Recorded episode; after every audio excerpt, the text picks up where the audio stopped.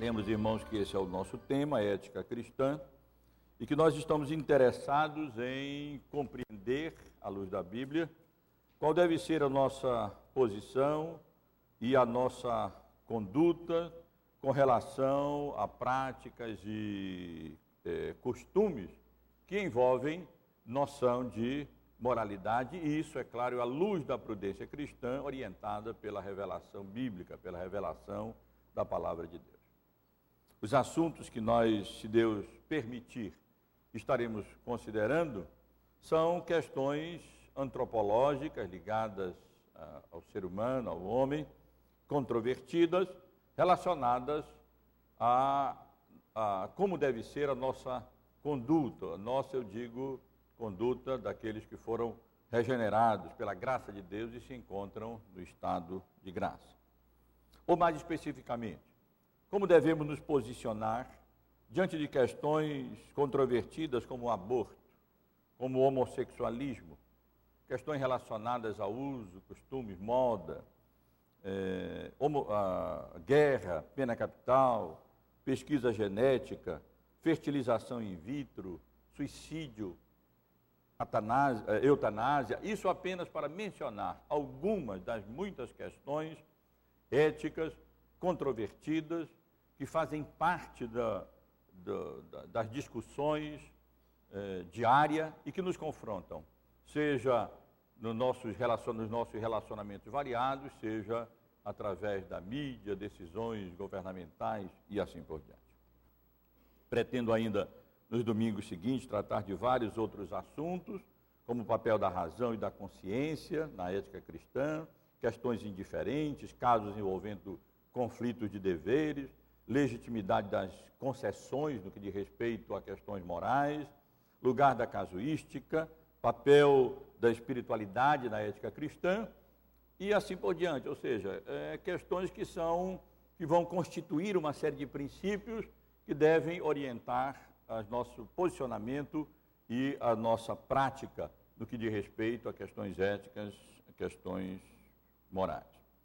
Mas hoje quero apenas considerar com os irmãos o, é, algumas observações relacionadas ao uso correto, ao uso adequado da Bíblia é, dentro ou para a ética cristã.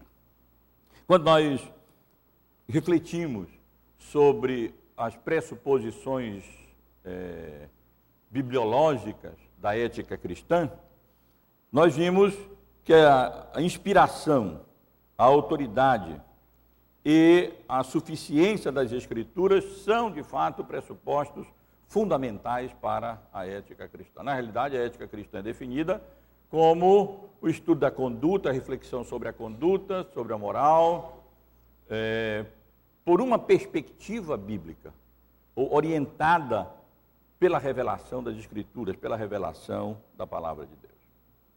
E a Bíblia nos ensina, como lemos no Salmo 19, versos 7 a 9, que de fato a lei do Senhor, a Bíblia é perfeita e restaura a alma, o testemunho do Senhor é fiel e dá sabedoria aos simples, no, no, no contexto bíblico, simples significa aqueles que têm pouco, pouco discernimento, pouco entendimento.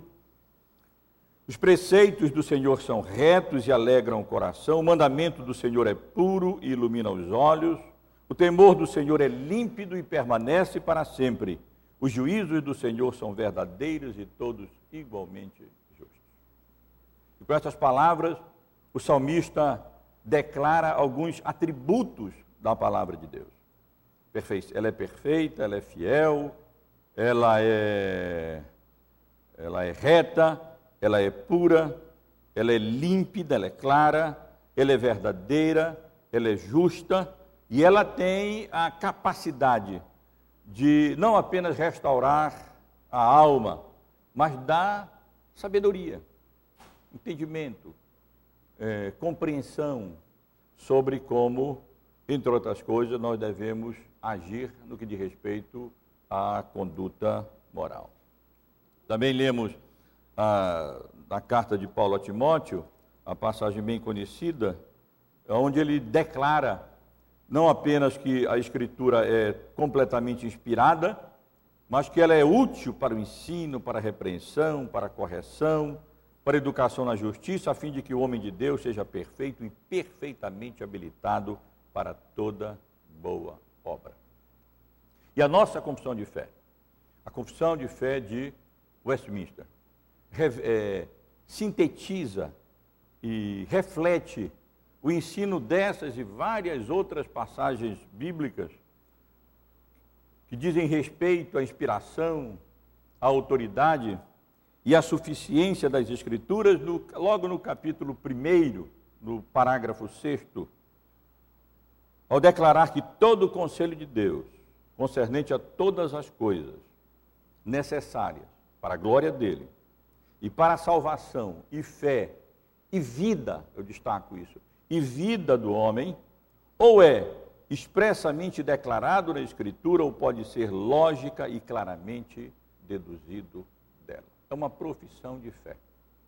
Nossa confissão de fé é isso. Nós confessamos, nós professamos a fé de que a Bíblia é, contém tudo aquilo que nós precisamos saber, não apenas para adorar a Deus, cultuar a Deus, glorificar a Deus, tudo aquilo que devemos crer, mas é tudo aquilo que nós devemos saber é, a fim de viver, para a vida do homem, viver de maneira agradável a Deus. Não que tudo seja diretamente ensinado ou declarado, mas se não é ensinado ou declarado, pode ser lógica e claramente deduzido, inferido dos ensinos e princípios gerais e verdades gerais reveladas na palavra do Senhor.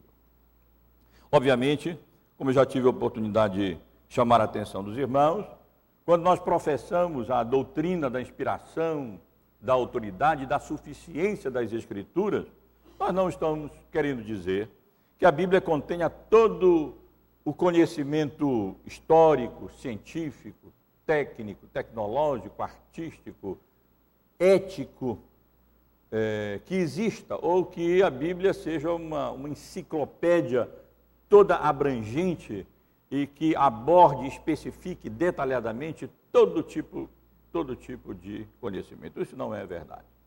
Mesmo verdades relacionadas à vida de Jesus, João diz que Jesus fez, ele não registrou. Se fossem registradas numa linguagem figurada, não, o livro, o mundo inteiro não caberiam aquilo, as coisas que Jesus andou realizando, ensinando e fazendo aqui neste mundo. Diz, quanto mais questões, outras questões relacionadas a outras áreas. Portanto, a Bíblia não se propõe a ser um tratado histórico, científico, artístico, nem ético, que é o caso do nosso estudo. Entretanto, todo o seu conhecimento é inspirado e, consequentemente, todo ele é autoritativo. Tudo aquilo que a Bíblia diz, diz de maneira infalível, final, cabal, definitiva. Ela também não fornece, vejam só, respostas diretas e específicas, não fornece resposta direta e específica a muitas questões éticas atuais. Obviamente, nós não podemos esperar é, que a Bíblia, escrita ah, da sua última parte, há quase dois mil anos atrás, mas outras partes há cerca de quatro mil anos atrás, abordasse e nos desse resposta direta a questões éticas originadas de, de novas descobertas científicas e capacidade de manipulação genética fertilização in vitro, ou seja, essas questões científicas, éticas relacionadas à, à ciência, à bioética, é, mais atuais. É claro que não. Então, surge a pergunta, que é o que eu pretendo, com a graça de Deus, é, responder nesta manhã.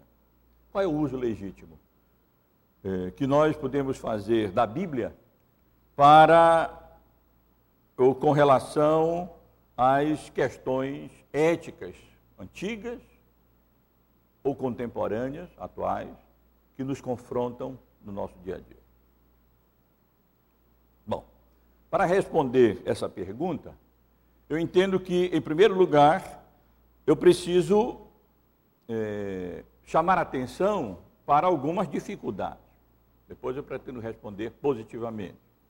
Mas, primeiro, alguns problemas, algumas dificuldades no uso da Bíblia para ou com relação às questões éticas que confrontam cada um de nós no nosso dia a dia. Que dificuldades são essas? A primeira dificuldade de respeito às peculiaridades, às características próprias, históricas, linguísticas, geográficas, culturais, religiosas, etc., é, dos vários livros que compõem a Bíblia, que compõem as Escrituras. Os irmãos sabem que a Bíblia não foi, não caiu do céu como se ela, se ela fosse é, nos concedida é, diretamente da parte de Deus na íntegra. Não. Deus utilizou, utilizou homens durante séculos, milênios mesmo, no decurso da história da redenção, na história da revelação, é, e inspirou-os pelo seu Espírito Santo, de modo que eles é, registrassem de maneira infalível e perfeita aquilo que Deus mesmo determinou e quis que fosse que eles é, registrassem. Mas eles não fizeram isso de uma maneira mecânica ou, é, ou mística, no sentido de, de que as escrituras fossem como que psicografadas, como os médios que recebem os espíritos, entre aspas, daqueles que já morreram, e então começam a escrever apenas aquilo que eles ditam, sem interferir naquilo que está sendo escrito. É, esse não é o nosso conceito de inspiração bíblica. Não.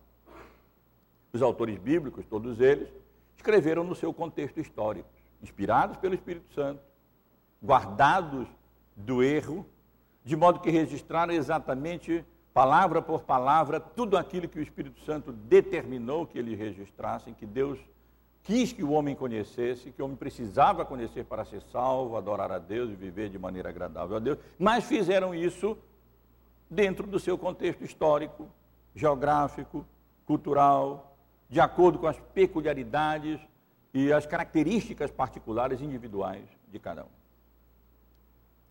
E evidentemente que isso, isso traz para nós alguns problemas, algumas dificuldades. Para compreendermos é, bem e utilizarmos bem a Bíblia em questões éticas, nós precisamos alcançar conhecimentos específicos acerca desses contextos ou peculiaridades históricas, linguísticas, geográficas, culturais, religiosas, etc., das várias épocas é, registradas nas Escrituras, registradas na Bíblia. Isso envolve, envolve três línguas diferentes: o hebraico, o aramaico no Antigo Testamento, o grego no Novo Testamento, e várias culturas judaicas, egípcias, grega, romana, que constituíam o pano de fundo do, da história da redenção, da história bíblica. Sem esses conhecimentos, provavelmente, ou quase certamente, nós teremos, encontraremos dificuldade para compreender bem aquilo que a Bíblia registra e dificuldade para aplicar de maneira apropriada e devida, fazer uso adequado da Bíblia com relação às questões éticas que nos confrontam. Mas aí os irmãos poderiam dizer, poderiam pensar, bom, então ah, a Igreja Católica estava certa antes da reforma, quando atribuía a interpretação das Escrituras exclusivamente ao clero é, erudito, não tão erudito assim, né, mas supostamente erudito da época, e privava o povo comum, a igreja, do uso direto das Escrituras, até sem traduzi-la para o idioma ou para o, vernáculo do, do, dos povos. Mas a realidade é que o crente ordinário, no bom sentido, né? o crente comum, se ele fizer, um, tiver uma vida cristã é, é, comprometida e correta, adequada, ele alcança em grande medida esse conhecimento. Ele tem enormes ajudas. E a primeira coisa que ele tem que, que nós temos que fazer, os irmãos, o crente tem que fazer, é ter familiaridade com a Bíblia. O conhecimento das escrituras diárias, a leitura diária da Bíblia, o estudo diário das escrituras, direto, pessoal de cada um, é, faz com que nos dá, em grande medida, esse conhecimento é, desses contextos histórico, linguístico, geográfico, cultural, etc., é, que formam o pano de fundo da história da revelação. O crente que lê a sua Bíblia sempre, ele começa a entender melhor, porque uma passagem ajuda a interpretar outra passagem. Informações históricas contidas em um livro ajudam a compreender melhor é, algumas declarações e ensinos em outro livro das Escrituras e assim por diante. O crente precisa, como que, imergir, mergulhar nas Escrituras. E ao imergir, mergulhar nas Escrituras, ele começa a participar do mundo, do ambiente, do contexto histórico, geográfico, cultural, religioso, bíblico é, isso tudo começa a se tornar familiarizado para ele. Os irmãos sabem, conhecem bem o que é que eu estou falando. As próprias crianças na escola dominical, estudando, e o crente, à medida, à medida que vai lendo a Bíblia, nós falamos uma linguagem e falamos de costumes que o crente em geral entende. E que o incrédulo não tem a menor ideia do que se trata, porque ele não tem familiaridade com as Escrituras. Portanto, é natural é, é, é, difícil esperar que o incrédulo é, possa avaliar questões éticas à luz da Bíblia se ele não tem a menor familiaridade com as Escrituras. Também um outro, outro, outra familiaridade, outra ajuda para diminuir, atenuar em grande medida as dificuldades que eu acabei de mencionar, históricas, linguísticas, etc., características é, das Escrituras é estar sobre o bom ensino e exposição bíblica. O crente não é, não precisa ser um especialista nas Escrituras. Os ministros da palavra devem ser. Eles devem ser. Eles devem ser aquele bom escriba que tira do seu tesouro coisas novas e, e velhas. Assim como todos os irmãos profissionais estudam e se preparam e devem ser especialistas nas suas áreas de atuação, no exercício das suas vocações, os ministros da palavra devem ser também. E a função deles, ou nossas, é exatamente ajudar os irmãos e sanar aquelas dificuldades maiores relacionadas a essas peculiaridades históricas, linguísticas, geográficas, culturais, religiosas, à medida em que a Bíblia é ensinada, a palavra de Deus é pregada a cada domingo, ou mesmo durante a semana nas nossas reuniões. E o crente assíduo atencioso, é, estudioso, é, frequentador infalível das reuniões da igreja, ele tem a oportunidade exatamente de ser exposto ao ensino constante, à exposição constante, pregações constantes, é, e verem sanadas as, as dúvidas e as dificuldades que, porventura, ele encontre é, no que diz respeito às peculiaridades históricas, linguísticas, geográficas, etc., da Bíblia. E, finalmente, uma terceira área de ajuda é a leitura de bons livros, tanto teológicos como é, bíblicos, comentários bíblicos, por exemplo, que ajudam nessa área. Isso tudo, essas coisas simples, a leitura diária da Bíblia, o estudo diário da Bíblia, a frequência é, constante e atenção e seriedade na exposição das Escrituras, por ocasião dos cultos e reuniões na igreja, e a leitura de bons livros oferece ao crente em geral essa possibilidade de é, sanar essas dificuldades de compreensão do ensino bíblico no que diz respeito às questões éticas, é, devido às peculiaridades das épocas próprias e das línguas diferentes em que a Bíblia foi escrita. Uma outra dificuldade, irmãos, que eu preciso mencionar, quando nós fazemos uso, queremos fazer uso da Bíblia para, uh, uh, para nos ajudar e nortear o nosso posicionamento e conduta ética, é, de respeito à progressividade e à transição na história da revelação. Muito mau uso da Bíblia, seja em questões éticas ou qualquer, ou quaisquer outras, elas se explicam pela não observância dessa questão, da progressividade na história da revelação e da transição na história da revelação, especialmente do Antigo Testamento para o Novo Testamento. Como eu disse, a Bíblia não caiu pronta do céu.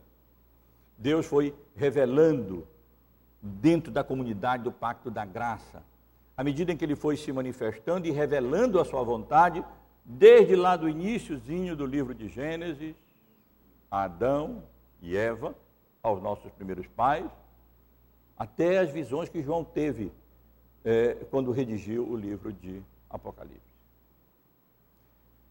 E evidentemente que, é, até pela própria condição é, do, da, da raça humana, do homem, como estivemos estudando aqui em nossos estudos de antropologia bíblica ou teológica, ou seja, caído, é, não permitiria o homem receber e aprender e discernir e compreender toda a revelação de uma só vez.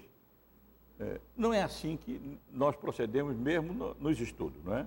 Quando as crianças vêm, quando a gente começa a estudar, vem para a escola, a gente não começa a aprender é, é, cálculo diferencial, integral, essas coisas em matemática. A gente começa um mais um, mais dois, mais três, depois somar, é, soma, diminui, multiplica, divide, depois então vai passando para operações matemáticas mais complicadas.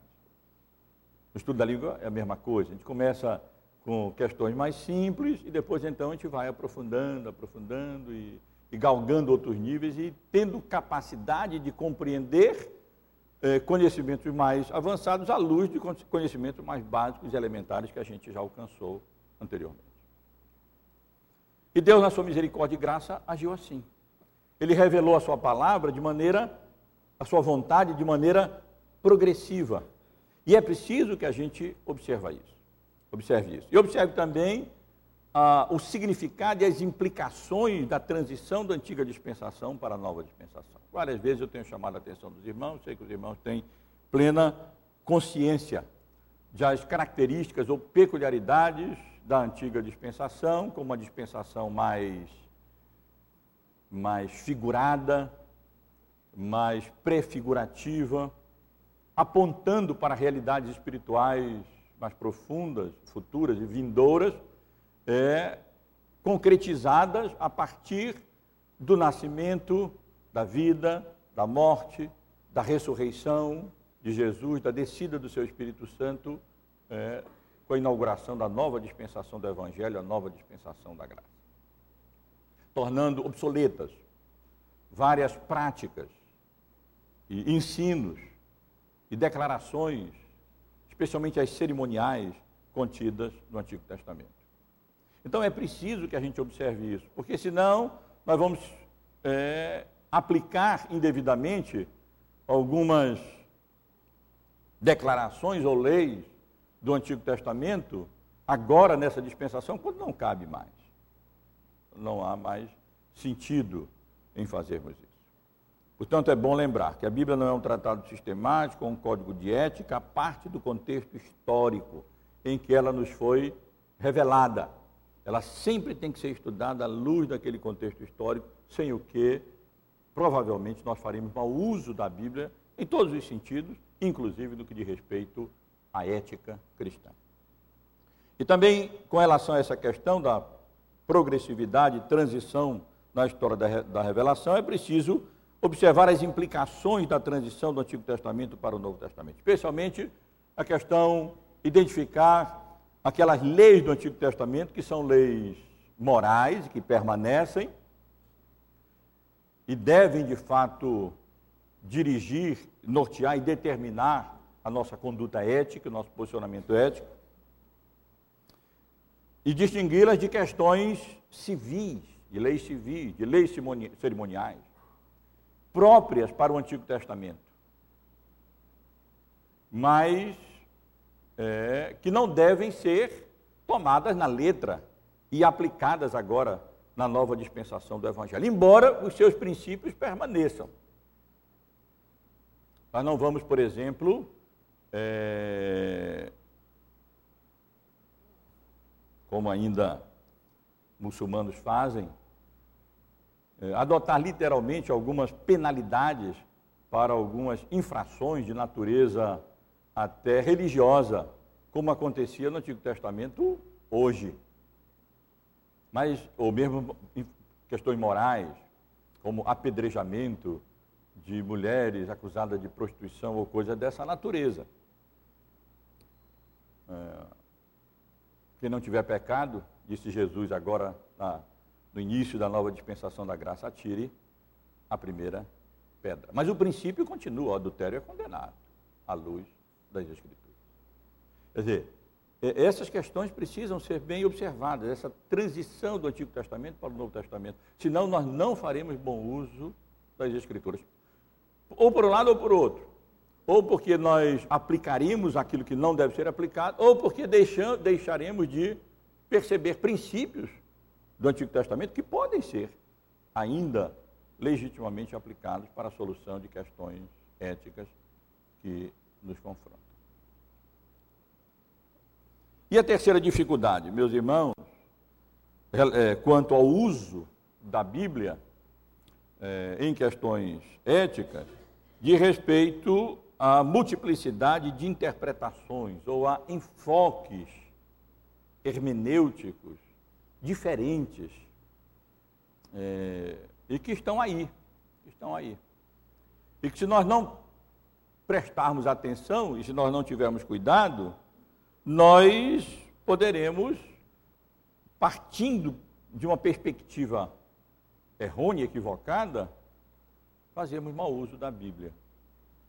Também no que diz respeito a essas questões éticas.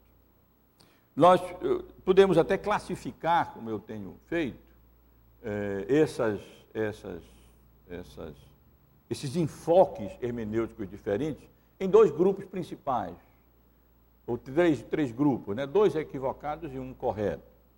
Um, um deles equivocado é aquilo que um grupo, uma corrente que nós podemos chamar de subjetivista.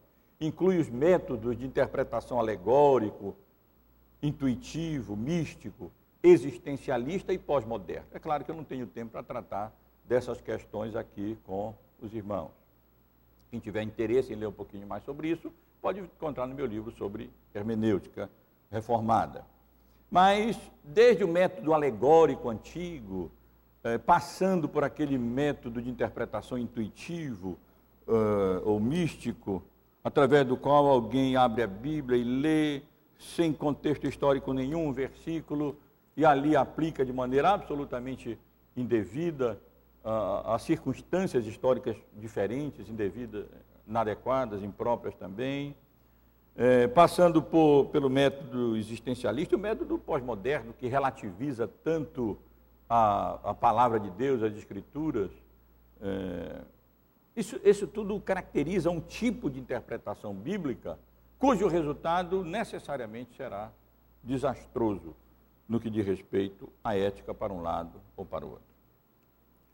A ênfase desse, desse tipo de abordagem na interpretação das Escrituras é sempre no caráter subjetivo, no caráter espiritual da Bíblia ou místico das Escrituras, e isso, o que é o grande problema, em detrimento do seu caráter literal, natural ou humano.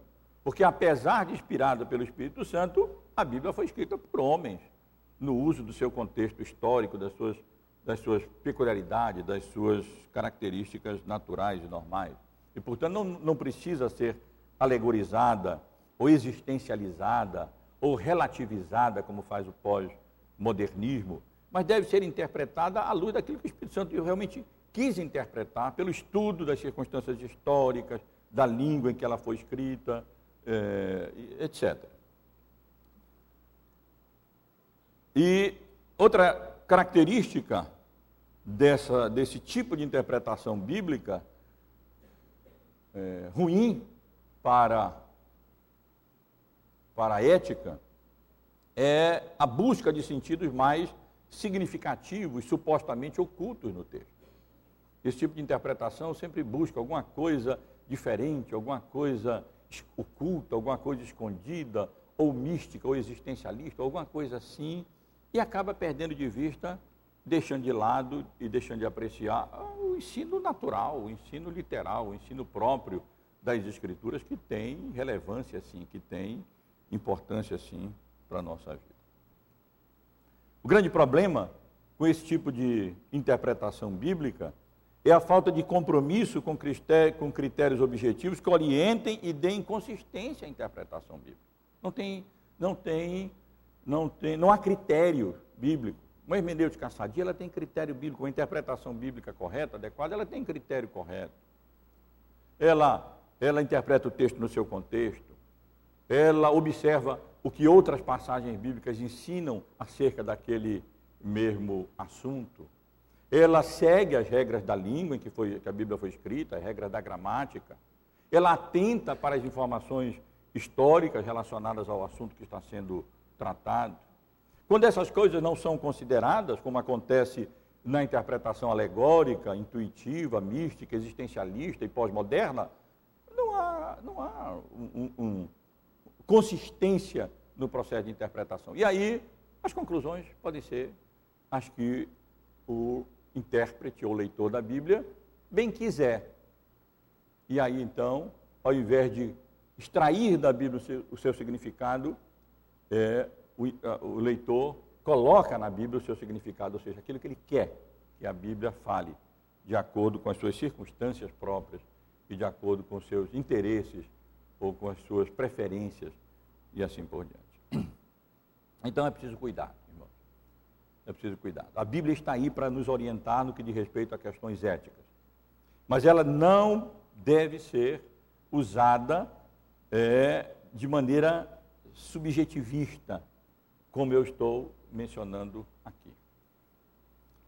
Mas, por outro lado, a Bíblia não pode ser usada de maneira racionalista, como, por exemplo, foi usada pelos saduceus, pelos marcionitas, pelos escolásticos medievais, e como tem sido utilizada pela teologia liberal moderna, por meio do método chamado de método histórico crítico, sendo ensinado na grande maioria dos seminários ao redor do mundo, inclusive no Brasil. É assim que a Bíblia é ensinada. E é assim que muitos pastores são formados, preparados, hoje em dia, em vários seminários que não têm compromisso com a inspiração, com a autoridade, com a suficiência das Escrituras. A ênfase nesse tipo de abordagem da Bíblia é sempre no caráter humano das Escrituras e rejeitando o seu caráter divino e o seu caráter sobrenatural. Tenta-se sempre racionalizar e explicar de maneira humana e racional é, aquilo que muitas vezes não pode ser explicado de maneira humana e racional. Como, por exemplo, a ressurreição de Jesus. A obra da da, de, a, regenera, a obra de regeneração do Espírito Santo de Deus. A existência de um Deus soberano, triuno, transcendente, mas ao mesmo tempo imanente, onipotente, onipresente, onisciente. A realização de milagres que, entre aspas, contrariam a lei, a lei da criação, porque Deus tem poder e intervém sobre a criação. A criação não é um sistema fechado que não possa eh, ser, eh, experimentar ou sofrer a intervenção do seu Criador. Não, Deus intervém na criação, Ele pode fazer isso, Ele pode parar o tempo, o que é absolutamente inconcebível para nós, e fazer qualquer outra coisa, inclusive ressuscitar mortos. Mas esse tipo de interpretação é, racionalista acaba por despir a Bíblia, ou, ou, ou, tirar da Bíblia tudo aquilo que é extraordinário, tudo aquilo que é sobrenatural. Enquanto a, a posição, a abordar, abordagem subjetivista esquece o lado humano da Bíblia eh, e focaliza apenas o lado sobrenatural, essa escola, ou essa corrente subjetivista de ou racionalista de interpretação, ela tende a, a despir a Bíblia daquilo que é normal, daquilo que, da, eu, perdoe, daquilo que é sobrenatural, e fica apenas com aquilo que seria humano, aquilo que seria explicado pela razão. Característica desse tipo de interpretação bíblica é conceder autonomia à razão, ao atribuir-lhe a autoridade final para determinar a verdade. E ela acentua o método, a técnica, a lógica e os aspectos literários e históricos das Escrituras, mas isso em detrimento do seu caráter divino, espiritual e sobrenatural. Eu, não estou falando de nada acadêmico, nada distante, eu estou falando da realidade. As pessoas ao nosso derredor podem ter certeza disso. No mundo, elas leem a Bíblia, de modo geral, com esses dois olhos, com um desses dois olhos. Ou elas leem a Bíblia com o olho subjetivista, procurando só coisa mística, sem atentar e sem estudar seriamente a língua, a história, o contexto das Escrituras. Ou então, elas leem a Bíblia apenas com técnica, com a razão, desconsiderando o fato de que a Bíblia é inspirada pelo Espírito Santo de Deus, é revelação da parte de Deus e contém verdades transcendentais que a mente humana, a capacidade humana não pode compreender e nem explicar.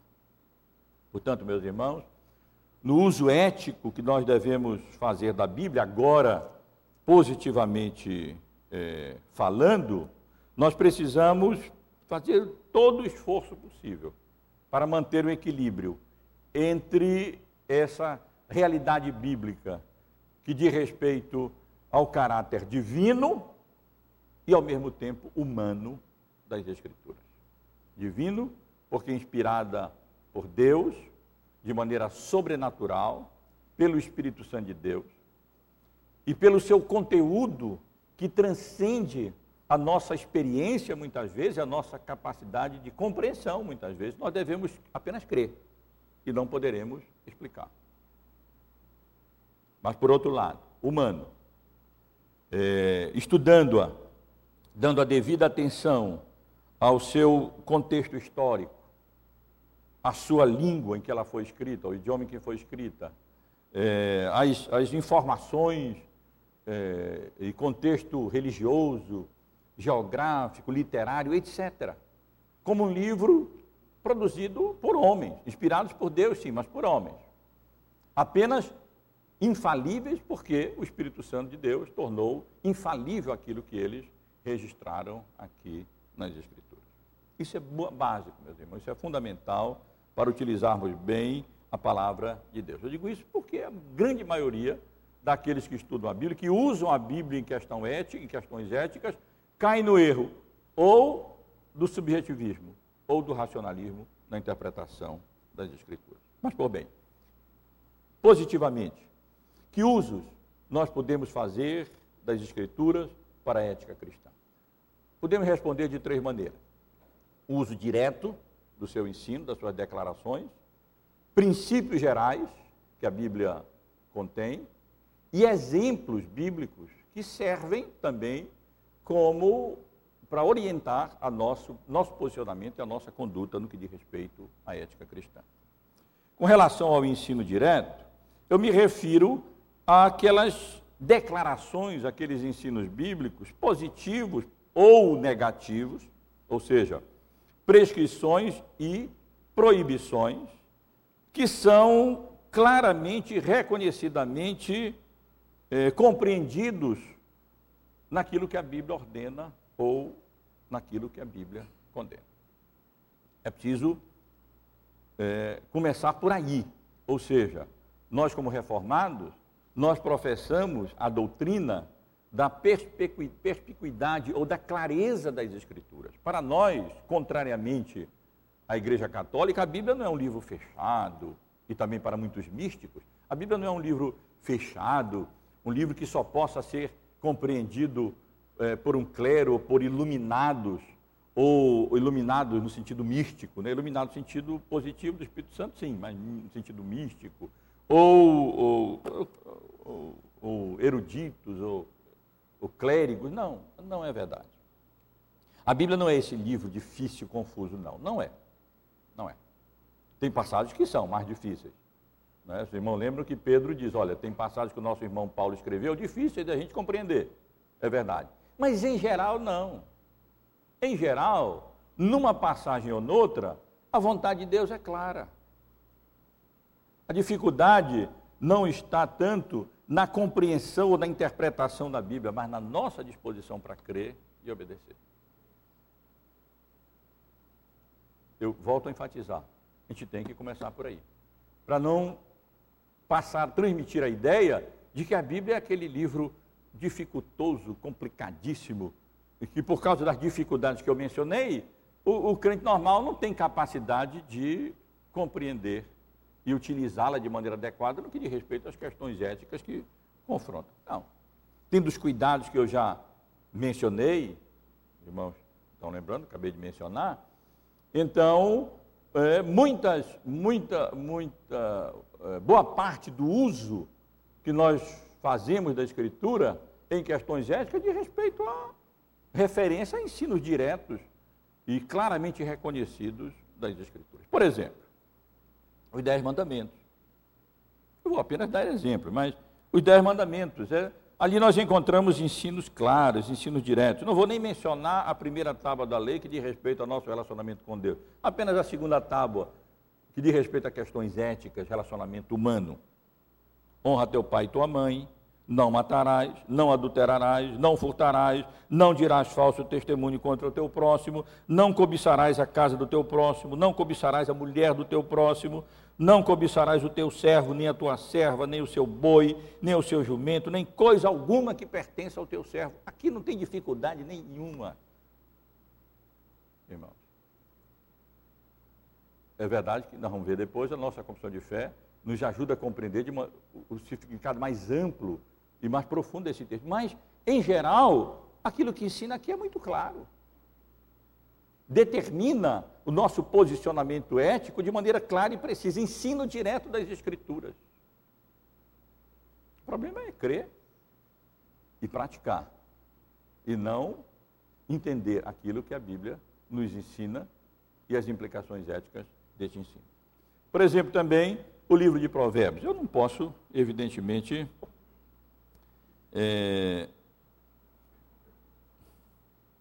ler o livro de Provérbios. Tenho dificuldade aqui até de mencionar. Mas os irmãos sabem quantos preceitos diretos, claros, através de Provérbios, nós temos nesse livro. Instruções claras contra a sedução dos pecadores, acerca da excelência da sabedoria, é, da exortação, da importância de dar atenção à exortação dos pais, contra a lascívia, etc. Ensinos diretos, claros da Bíblia, que podem determinar a nossa atitude, o nosso posicionamento, sem, sem maiores dificuldades hermenêuticas ou, ou, ou coisas assim. E isso mesmo atentando para o contexto e fazendo a devida transição. É claro, o ensino é geral. Sermão do Monte e tivemos a oportunidade de estudar há não muito tempo, na nossa exposição do Evangelho de Mateus, à noite, é, tem tantos ensinos claros acerca, por exemplo, da ira. Eu não indiquei o texto, pretendia ler, mas o tempo está adiantado já. Mas da ira, do adultério, da vingança, do exercício da misericórdia, da oração, etc. E tantos outros ensinos simplesmente bastante claros ali é, nós só não atentaremos para esses ensinos se nós não quisermos. Mas é, ele, eles são bem diretos e claros. Apenas um. Por exemplo, ouvistes o que foi dito aos antigos: Não matarás, e quem matar estará sujeito a julgamento. Eu, porém, vos digo que todo aquele que sem motivo se irá contra o seu irmão estará sujeito a julgamento, e quem proferir um insulto ao seu irmão estará sujeito a julgamento, e assim por diante. Ou com relação ao adultério, à vingança, e aí vai. Então, meus irmãos, um dos usos próprios da Bíblia é o ensino direto que nós encontramos nela, claro, observado o contexto histórico, atentando para aquelas dificuldades que eu mencionei. Então, a Bíblia, claramente, em várias passagens bíblicas, é, contém declarações e ensinos que defendem o nosso posicionamento ético. A Bíblia claramente condena o homossexualismo. Não precisa de grande peripécia exegética, não tem grande dificuldade hermenêutica para perceber isso. A Bíblia claramente condena o adultério. Isso é, isso é tão claro, né? não precisa, não tem muita dificuldade nesse sentido. Mas é verdade que nem tudo nós vamos encontrar ensino direto, como por exemplo, é, não faça, é proibido fazer, é, é, é, praticar a fertilização in vitro, que envolve descarte de embriões. É claro que nós não vamos encontrar ensino direto da Bíblia nesse sentido. Mas nós encontramos princípios gerais. A Bíblia está repleta. São implicações gerais das verdades reveladas nas Escrituras. Como nossa, nosso, a nossa confissão professa, é? inferidas legitimamente das Escrituras. Por exemplo, a Bíblia claramente revela que o Deus, Deus é um Deus criador, governador, soberano, ensina acerca da dignidade do homem, criado à imagem de Deus, sobre o mandato cultural ligado à instituição do casamento, comunhão entre o homem e uma mulher. São ensinos claros bíblicos, verdades bíblicas reveladas. E essas verdades bíblicas encerram princípios e implicações relevantes para questões éticas relacionadas, por exemplo, a métodos contraceptivos, fertilização in vitro, pesquisa genética, etc. O homem não é criador. Quando o homem quer ser criador, quer criar vida e tomar o lugar de um Deus soberano, e quando, além disso, ele trata de maneira ele não reconhece a dignidade do homem, mesmo no ventre materno, do ser humano, mesmo no ventre materno, e decide, ao ter autoridade de abortar, e coisas dessa natureza, a Bíblia tem sim o que dizer sobre essas questões todas. Eh, as implicações de verdades bíblicas como essas que eu mencionei, como Deus soberano, Criador, como homem, como criatura de Deus, mas acerca da dignidade do homem, ou mesmo do casamento eh, e assim por diante, há, há, existem há várias implicações éticas para questões eh, controvertidas, contemporâneas, eh, que nós podemos responder com base na, nesses princípios oriundos de verdades gerais reveladas nas Escrituras. Um segundo exemplo, o, o segundo grande mandamento, amar ao próximo como a si mesmo, é, e também amar os nossos inimigos e orar pelos que nos perseguem. A regra áurea que não devemos fazer aos outros aquilo que nós não queremos que nos façam. Irmãos, são, são revelações bíblicas que encerram inúmeras implicações éticas ligadas ao relacionamento humano. Basta a gente observar esses princípios. E nós teremos e poderemos oferecer respostas a várias questões éticas que envolvem o relacionamento entre as pessoas, entre as nações e assim por diante. São princípios gerais que vão determinar o nosso posicionamento e a nossa conduta com relação a questões morais. Um terceiro exemplo, o crente como sal na terra e luz no mundo, nos ajuda a determinar a nossa conduta também em várias circunstâncias. Nós somos sal na terra. Nós somos luz no mundo. E se nós nos lembrarmos nisso, disso, nós saberemos como nos posicionar e como agir em várias questões éticas aí do nosso dia a dia. Não é hora de eu detalhar isso, vamos fazer isso posteriormente. E ainda implicações dos dez mandamentos conforme a confissão de fé de Westminster. Já tivemos a oportunidade de estudar a confissão de fé e aquelas respostas fabulosas acerca das implicações de cada um dos dez mandamentos, positivamente e negativamente. Dos dez mandamentos em si, nós podemos extrair várias implicações que vão nos ajudar a resolver questões de moralidade que estão aí no nosso dia a dia. E, finalmente, além de ensino direto das Escrituras, de princípios gerais inferidos das verdades reveladas na Bíblia. Ou poderíamos dizer, da, da teologia cristã, da teologia bíblica, que encerra influência para a nossa vida diária. Nós podemos fazer ainda uso dos exemplos que a Bíblia nos dá. A Bíblia nos autoriza a isso. Não creio que é acertado simplesmente fazermos uso da Bíblia no sentido moral, de exemplo. É, devemos fazer uso maior ainda do ensino direto e das inferências, é, dos princípios bíblicos, mas não podemos descartar também os ensinos bíblicos. A Bíblia nos autoriza a fazer esse uso. Nós somos, nós fazemos parte da, de uma comunidade. Nós somos um povo, a comunidade da graça.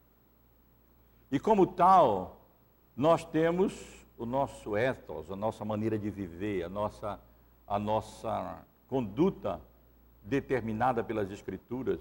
E nós aprendemos, é, não apenas com os exemplos bíblicos, até com exemplo um dos outros, mas principalmente dos exemplos bíblicos também. Somos orientados a imitar os bons exemplos bíblicos e aprender também com relação à advertência dos maus exemplos que nós encontramos nas Escrituras. Eu apenas mencionei, eu não tive tempo de transcrever esses textos, mas eu queria mencionar rapidamente alguns deles, apenas para é, deixar claro é, aquilo que a Bíblia nos ensina acerca disso. Por exemplo, em 1 Coríntios, capítulo 10, versos 7 a 11. Vejam como a conduta do povo de Deus no Antigo Testamento serve de exemplo no sentido negativo, de advertência, para nós. Não vos façais, pois, idólatras, como algum, alguns deles, porquanto, como alguns, porquanto está escrito, o povo assentou-se para comer e beber, e levantou-se para divertir-se. E não pratiquemos imoralidade, como alguns deles o fizeram, e caíram num só dia 23 mil. Não ponhamos o Senhor à prova, como alguns deles o fizeram, e pereceram pelas mordeduras das serpentes. Não, não murmureis, como alguns deles murmuraram e foram destruídos pelo exterminador. Os irmãos lembram que essas coisas são referências à história do povo de Deus no Antigo Testamento. E verso 11: Estas coisas lhe sobrevieram como exemplos e foram escritas para advertência nossa, de nós outros, sobre quem os fins dos séculos têm chegado. Aquele, pois, que pensa está em pé, cuide para que não caia. Quer dizer, a Bíblia tem exemplos de como agir, de como não agir, de como proceder e como não proceder. Mesmo que não haja um ensino direto, às vezes, mesmo que não precisa basear apenas em, em princípios gerais, mas em exemplos que mostram que aquela atitude é, é, é reprovada, é condenada. E, portanto, atitudes compatíveis ou, ou, ou comparadas ou semelhantes àquelas também são condenadas. E nós não devemos praticá-las. Outro exemplo, é, em 2 Tessalonicenses, capítulo 3, versos 6 a 11. Uma passagem conhecida, também já tivemos a oportunidade de expor a segunda carta de Paulo aos Tessalonicenses. E vejam como Paulo aqui apela para a questão do exemplo dele. Nós vos ordenamos, irmãos, em nome do Senhor Jesus Cristo, que não vos que vos aparteis de todo irmão que ande desordenadamente, não segundo a tradição que de nós recebeste Pois vós mesmos estáis cientes do modo por que vos convém imitar-nos, visto que nunca nos portamos desordenadamente entre vós, nem jamais comemos pão à custa de outrem. Pelo contrário, em labor e fadiga, de noite e de dia trabalhamos a fim de não sermos pesados a nenhum de vós. E por aí vai. Os irmãos conhecem a passagem, eu a utilizo aqui apenas para mostrar como Paulo faz uso do seu próprio exemplo, dizendo: vos convém imitarmos. Eu nunca fui preguiçoso, nunca fui negligente, e portanto isso é um ensino para nós também. E então a negligência, a ociosidade é condenada na Bíblia por passagens como essas também. exemplos de Paulo sobre esse assunto. Muitas vezes exemplos estão ligados a orientações diretas ou a princípios gerais. E aí confirma bem mesmo, caracteriza bem o ensino bíblico uh, acerca de uma outra questão ética, como esta relacionada à, à não observância do mandato cultural da humanidade de sujeitar a terra, eh, desenvolvendo as nossas vocações com trabalho dirigente para a honra e para a glória de Deus. Ou ainda em Tiago, no capítulo 5, nos versículos, desculpe, irmão, 16 e 17. Confessai, pois, os vossos pecados uns aos outros, e orai uns pelos outros, para seres curados. Muito pode por sua eficácia a súplica do justo. Elias era homem semelhante a nós, sujeito aos mesmos sentimentos, e orou com insistência para que não chovesse sobre a terra.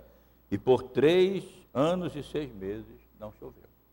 Paulo aqui faz uso do exemplo de Elias e apela para o exemplo de Elias para instar a igreja a orar, assim como Elias orou, é, crendo na eficácia da oração daqueles que fazem parte do povo da aliança, da comunidade do pacto da graça. É a utilização de exemplos bíblicos de forma adequada, devida, de uma maneira é, para aplicação em várias questões, inclusive em questões éticas.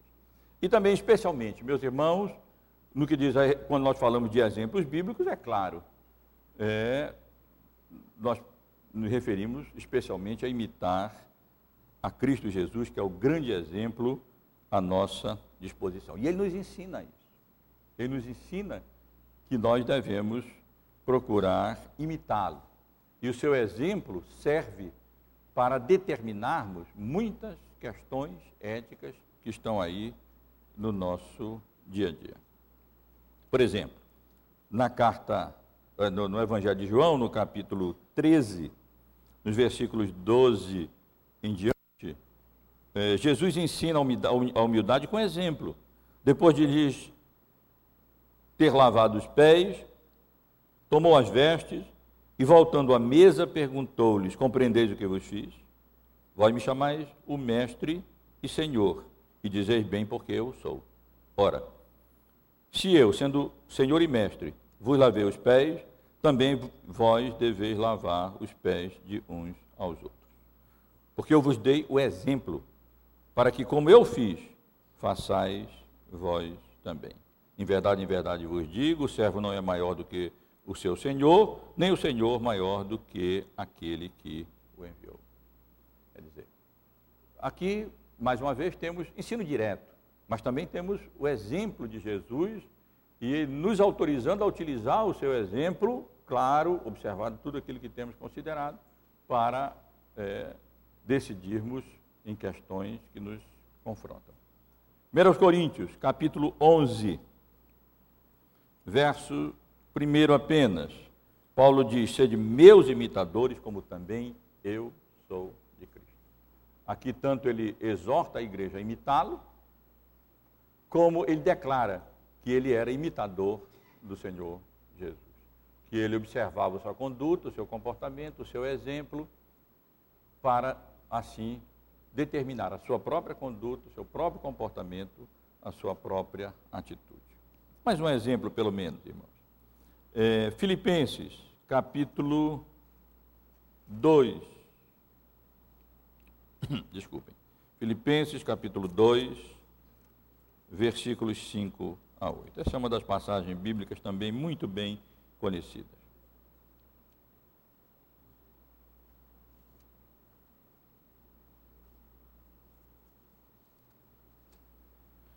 Tende vós o mesmo sentimento que houve também em Cristo Jesus. Pois ele, subsistindo em forma de Deus, não julgou como usurpação o ser igual a Deus. Antes, a si mesmo se esvaziou, assumindo a forma de servo, tornando-se em semelhança de homens e reconhecido em figura humana, a si mesmo se humilhou, tornando-se obediente até a morte e morte de cruz. Então, irmãos e irmãs, em resposta a essa pergunta sobre como é, utilizar a Bíblia no que diz respeito a questões éticas, ela pode ser utilizada de três maneiras. Ela pode ser usada apelando para os seus ensinos claros e diretos, referentes a questões éticas e morais, apelando para os princípios gerais inferidos da revelação bíblica, de um modo geral, das verdades bíblicas, e também dos exemplos bíblicos, que tem muito a nos ensinar e a dizer com relação a questões éticas do nosso dia a dia. Agora, é claro, isso tudo com os cuidados que eu já mencionei, seja com relação ao ensino bíblico direto, aos princípios gerais ou aos exemplos, é muito importante observar as dificuldades mencionadas anteriormente, ou seja, as peculiaridades históricas, religiosas e culturais, a progressividade e transição na história da revelação bíblica e manter equilíbrio entre o caráter humano e o caráter divino das Escrituras. Para concluir, irmãos, o tempo já foi embora. Apenas resumindo, a Bíblia não contém todo o conhecimento histórico, científico, artístico, ético, etc. É verdade. Portanto, ela não fornece resposta direta e específica a muitas questões éticas. É verdade. Existe ainda, existem ainda dificuldades quanto ao uso da Bíblia em questões éticas que exigem cuidado, essas que eu acabei de mencionar agora. Apesar disso, é a Bíblia que deve orientar o nosso posicionamento e a nossa conduta em questões éticas, assim como em todas as demais, demais questões e em todas as demais áreas da nossa vida. Como? Por meio do seu ensino direto, positivo e negativo, que é claro e evidente na Bíblia, por meio dos princípios gerais, ou seja, implicações de verdades bíblicas e exemplos bíblicos à luz do contexto histórico e observadas a progressividade e transição na história da revelação e dos exemplos bíblicos, especialmente dos exemplos de Jesus. O que é necessário? Aquilo que eu já mencionei, mas desejo ressaltar no final para que fique de maneira prática na nossa mente.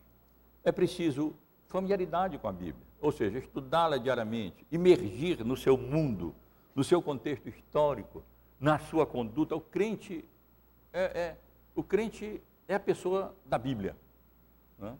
Ele, ele, o seu caráter é formado pela Bíblia. A sua mentalidade é formada é, é, por essa imersão na Bíblia e no mundo da Bíblia, no contexto histórico e cultural da Bíblia. Porque nós somos naturalmente imersos na cultura secularizada que nos cerca. E se nós não tivermos cuidado, o que vai determinar a nossa ética é essa imersão na cultura secularizada que nos cerca, e não na imersão na Bíblia né, e na sua cultura. É preciso também estar debaixo de bom ensino e exposição bíblica daqueles que são chamados, vocacionados e preparados para conhecê-la mais profundamente ensiná-la, e então sanar assim, ou ajudar o crente assim a sanar as suas dúvidas por aqueles que Deus mesmo chamou, comissionou e preparou para o desempenho dessa função, para o exercício dessa vocação. E a leitura de bons livros, que proporcionem conhecimento bíblico teológico mais aprofundado e comentários que respondam dúvidas específicas acerca do estudo da palavra de Deus. Essas são ajudas. O crente que faz isso, naturalmente, normalmente, bom, ele vai estar bem equipado no que diz respeito, pelo menos, aquilo que é essencial, básico e fundamental. Ah, ou, seja, ou seja, a como usar a Bíblia para dirimir as questões éticas que nos assaltam, que nos confrontam. Várias outras questões relacionadas que nós ainda vamos considerar, mas essa é fundamental e importante. O mais importante de tudo permitir que a Bíblia oriente o nosso posicionamento e conduta em questões éticas, e não o mundo e a cultura secularizada em que nós vivemos. É preciso um esforço para isso. É preciso um esforço para isso. Cada vez mais que os anos passam, mais eu compreendo que é preciso um esforço para isso. A força da cultura em que nós vivemos é muito grande. De tal maneira que nos cega para a realidade bíblica. Se nós não permitirmos deliberadamente e com empenho, esforço e dedicação que a Bíblia é, oriente a nossa conduta ética e passe no crivo a conduta, a conduta ética, a conduta moral e a ética do mundo secularizado em que nós vivemos. Mais importante, portanto, crer e praticar aquelas, aquilo que a Bíblia nos ensina sobre ela própria. Né? Bíblia, lâmpada para os nossos pés, luz para os nossos caminhos. É fácil dizer isso? Tão fácil. E é fácil dizer que crê nisso, mas praticar que a, a Bíblia ser lâmpada para os nossos pés e luz para os nossos caminhos significa dizer que a Bíblia é nosso manual de ética cristã. Que ela é quem determina a nossa maneira de viver. E bem como a passagem já bem conhecida de 2 Timóteo, capítulo 3, versos 16 a 18.